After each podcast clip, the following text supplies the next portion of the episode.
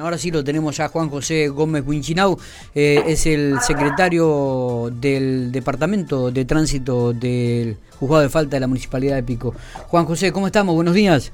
Hola, buen día Miguel, buen día a tu equipo, buen día a la audiencia, un gusto comunicarme con ustedes. ¿Todo tranquilo, Juan? Todo bien, trabajando. Bueno, vos sabés que le habíamos pedido algunos números a, a Eduardo este y me dice, mira, el que los tiene todos es, Juan José, así que te voy a pasar con él. Eh, bueno, me gustaría saber un poco las estadísticas, cómo han trabajado este año 2022, la cantidad de, de, personas que pasaron, eh, eh, las faltas, ¿no? En qué consistieron, si se puede, Juan. Sí, sí, bueno, mira, en realidad nosotros acá somos lo que eh, nos ocupamos de la, última parte del proceso, porque la infracción se labra a través de los preventores, que son los inspectores de tránsito o la policía, y acá ya nos llegan las actas con las infracciones para analizarlas, previo descargo o no del presunto infractor. Em, la mayoría de las faltas este año han sido por eh, falta de tarjeta de estacionamiento, como en una considerable diferencia con eh, otras faltas como la conducción sin casco o este, falta de licencia, digamos, importar la licencia de conducir o importar el seguro obligatorio. Esos son los, los más gruesos, eh, que no quiere decir que las personas que a las que se le hizo la infracción por falta de licencia no las tuvieran, sino que no las llevan en el momento en que son retenidas para eh, presentar la documentación. Eh, por ejemplo, en la falta de casco, hay gente que lleva el casco en el codo y no lo lleva puesto, entonces hay una infracción por eso. Esos son los, eh, los digamos, los, los números más gruesos que tenemos de infracciones. Y como te decía el juez, eh, sí se ha notado que ha habido una merma, por ejemplo, en faltas más graves como pasas uno por en rojo, exceso de velocidad. Yo creo que eh, lentamente eh, hay una toma de conciencia de la responsabilidad de la conducción en la vía pública, pero también tenemos que tener en cuenta de que este año, este año es el primero desde que se inició esta gestión en la que yo asumí como secretario, en la que eh, no hay pandemia. Entonces, los datos de referencia de los años anteriores que fueron pandémicos, eh, al haber menos gente circulando, una cuestión obvia, eh, los índices eran totalmente menores, ¿cierto? Realmente menores. Lo que sí, bueno, eh, es lo que te digo yo, por ejemplo.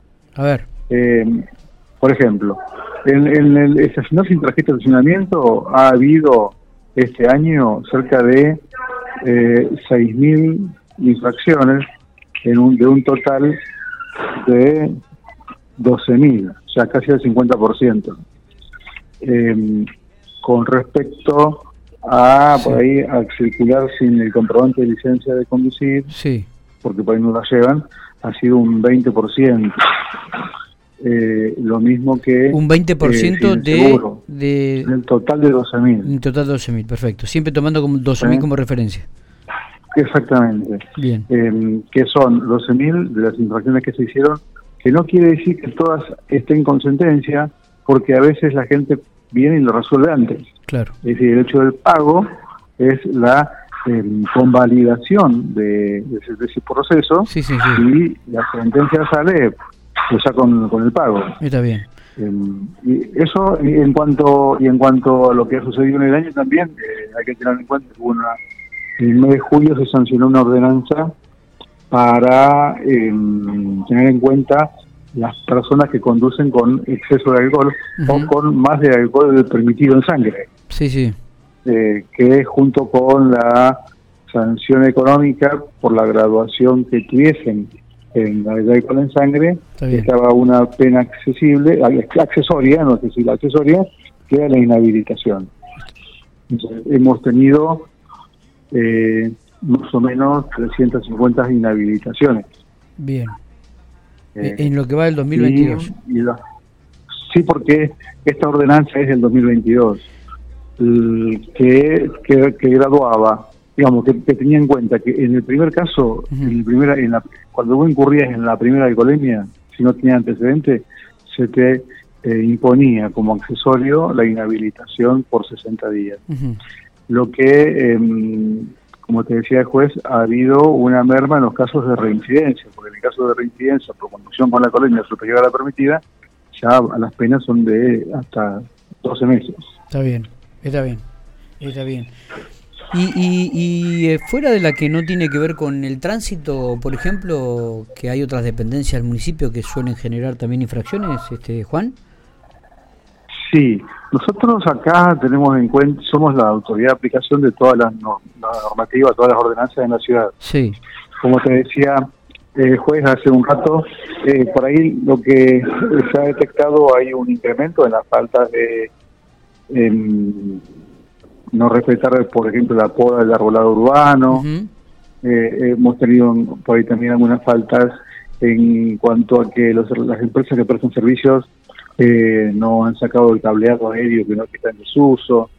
Eh, pero digamos que no son no, no son no son tantas ah, bien, bien. si tenemos en cuenta que bueno es una ciudad relativamente grande no sí sí sí pero también bueno ese es un área que yo soy secretario de tránsito el, área de servicio, de comercio, ah, está bien. lo maneja la doctora Soledad Morales, eh, y sería una imprudencia de mi parte opinar Sí, sí, sí, total, total, total. área, Está bien, eh, está bien. La doctora Morales está encarga de eso. Eh, para, me remarcaste también que otra de las infracciones que han bajado en relación a otros años es el tema de la documentación. La gente ha presentado en este aspecto, ¿no? La gente, Sí, sí, porque la, gente ha tomado más conciencia. Yo lo veo en la calle, que mm, hace 10 años atrás no te respetaban los semáforos rojos, las motos, por ejemplo. Hoy en la calle ves que eh, las motitos eh, los semáforos, eh, hacen el giro anunciando si van a hacer una, un, giro, eh, y también se ha cumplimentado más con la documentación, fundamentalmente el seguro. Se ha tomado conciencia del riesgo que hay para el tercero y para ellos mismos también. Claro. Pero, falta, eh, vos sos docente, además de comunicador, y sabes que lo más importante es la educación de la, ciudad, de la ciudadanía para tratar de evitar conductas que por ahí son no solamente reprobables, reprobables o reprobadas por la ley, sino que no sirven a la armonía y la convivencia ciudadana. Totalmente, totalmente. Juan, te, creo que, el, informe ha sido bastante completo. Te agradezco mucho estos minutos. También a Eduardo. Por favor. Eh, y, que, terminen bien el 2022 y que tengan un exitoso 2023. ¿eh?